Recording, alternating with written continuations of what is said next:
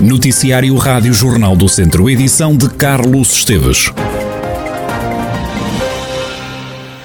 Abriram 1.350 vagas no Instituto Politécnico de Viseu para o concurso nacional de acesso ao ensino superior. O IPV tem mais 43 vagas relativamente ao ano passado. O curso de enfermagem na Superior de Saúde de Viseu é o que mais vagas abriu. No total são 86 os lugares para o curso de enfermagem. Seguem-se dois cursos na Superior de Tecnologia e Gestão de Viseu. O curso de Gestão de Empresas abriu 70 vagas e a licenciatura em Engenharia Informática abriu 66 lugares. O curso com menos vagas disponíveis é a Gestão Turística, Cultural e Patrimonial na Escola Superior de Tecnologia e Gestão do Lamego. No total são 21 as vagas neste curso. Na primeira fase de acesso ao ensino superior, o IPV é uma das instituições com novos cursos a nível nacional. O Politécnico de Viseu abriu o curso de Gestão Comercial na Superior de Tecnologia e Gestão de Lamego. A nível nacional estão disponíveis disponíveis mais de 1.100 cursos, 38 dos quais são novos. O concurso de acesso ao ensino superior começa esta segunda-feira. No total, há 53.640 vagas. É o número mais elevado em mais de uma década.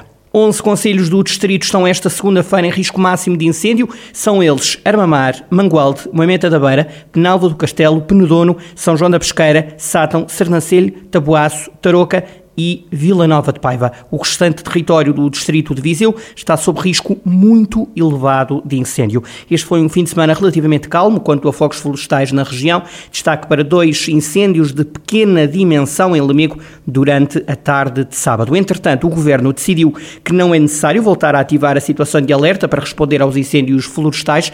Diz o governo que nos próximos dias está previsto um cenário tipicamente de verão. A Proteção Civil garante, no entanto, que o risco de incêndio rural se mantém devido à situação de seca extrema. A situação volta a ser reavaliada esta terça-feira. Até lá, o distrito de Viseu fica em alerta laranja, o segundo mais grave no que diz respeito à mobilização do dispositivo de combate a incêndios. Há vários tribunais a precisar de obras na região, um deles é o de Lamego. O Palácio da Justiça Local está sem ar-condicionado, o que nestes dias de calor já levou à suspensão de audiências, como dá conta a juiz-presidente da comarca de Viseu, Ruth Sobral. Temos também alguns problemas a nível de, de edifícios, por exemplo, posso lhe dar um constrangimento gravíssimo que nós temos em Lamego, o facto de não termos ar-condicionado.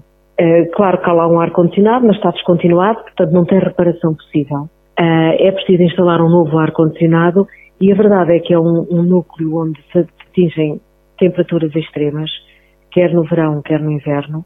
No inverno ainda conseguimos minorar, uh, melhorando a rede elétrica, instalando alguns aquecimentos.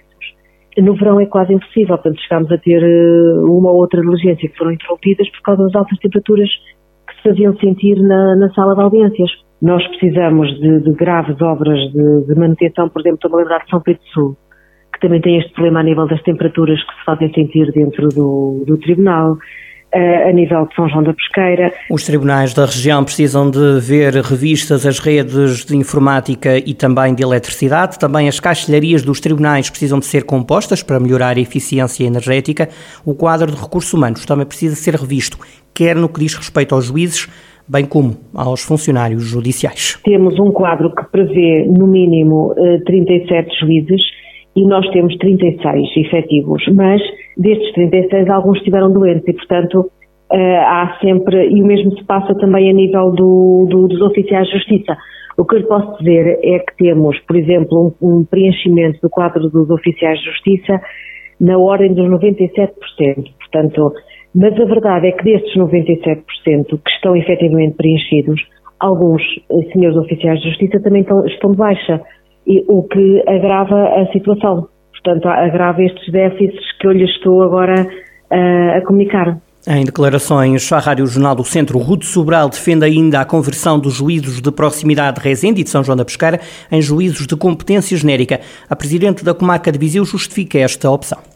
São núcleos que estão muito mal servidos a nível de, de vias de comunicação e que causam um transtorno enorme à população terem que se deslocar ao, ao juízo de competência genérica uh, de que fazem parte. Por exemplo, o eh, São João da Pesqueira faz parte do, do juízo de competência genérica de Moimenta da Beira.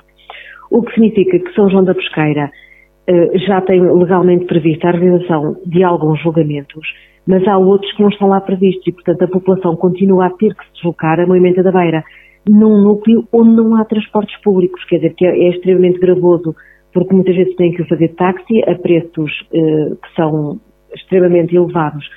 E, e, o, e o contrário também se, também se verifica, os próprios juízes de Moimenta da Beira têm que se deslocar eh, a São João da Pesqueira, assim como a Taboaço, e são dias de deslocação que ficam perdidos que, uh, no sentido que não podem exercer qualquer, qualquer função em Moimenta da Beira, onde há bastante serviço, e portanto há aqui uma, uma, uma perda em tempo de deslocações de parte a parte que não, não ocorreria caso estivesse instalado lá um juiz a tempo inteiro. Neste primeiro semestre do ano, a comarca já conseguiu recuperar o tempo perdido com a Covid-19 e até melhorou os indicadores em termos de movimento processual entraram mais processos neste, neste semestre por referência ao ano anterior, o que em si já representa uma recuperação do, do Covid, porque uh, quando o Covid estava mais ativo notou-se que havia uma quebra ao nível dos processos entrados no, no tribunal. Portanto, uh, entraram mais processos, mas uh, por acaso o, o tribunal, a comarca também se mostrou relativamente bem preparada porque conseguiu reagir e conseguiu, eh, de uma maneira geral, ter taxas de resolução positivas, que significa que foram superiores os processos findos àqueles que foram entrados, o que é particularmente positivo num semestre em que houve um aumento de, de entradas de processos. Findaram sempre mais processos do que entraram.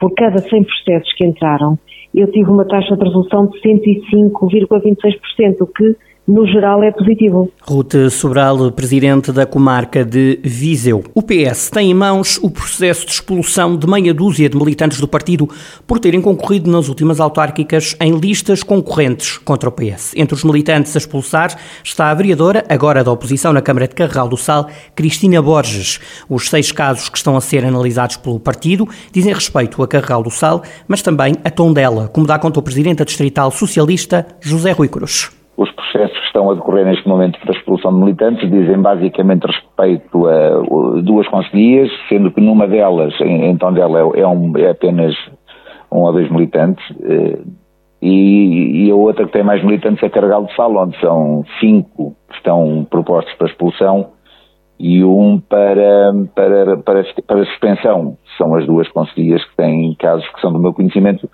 porque eles nem sequer, os de expulsão nem sequer são com a, com a, não tem nada a ver com a Federação, são as comissões de jurisdição e no caso de expulsão é mesmo a Comissão de Jurisdição Nacional, nós não, não somos órgão que tenha a ver com essa ação. Mas são pessoas que avançaram nas últimas autárquicas contra as listas do partido? São pessoas que integraram, no, no caso das propostas de expulsão, são pessoas que integraram uh, listas de outros partidos.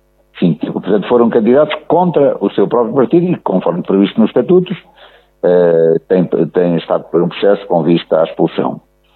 E no caso de, de, há um processo que está a decorrer também em relação a uma militante do Cargal de Sal, é uma pessoa que fez campanha, não fez parte da lista, mas fez campanha nas redes sociais contra o Partido Socialista e aí há um processo de, para que haja uma suspensão por, por dois anos José Rui Cruz diz que não se lembra de tantos casos de eventuais expulsões, casos esses que resultam de denúncias. Qualquer pessoa que, que, que recolha prova e pode enviar para, para os órgãos do partido e o partido faz a sua investigação e aplica a pena.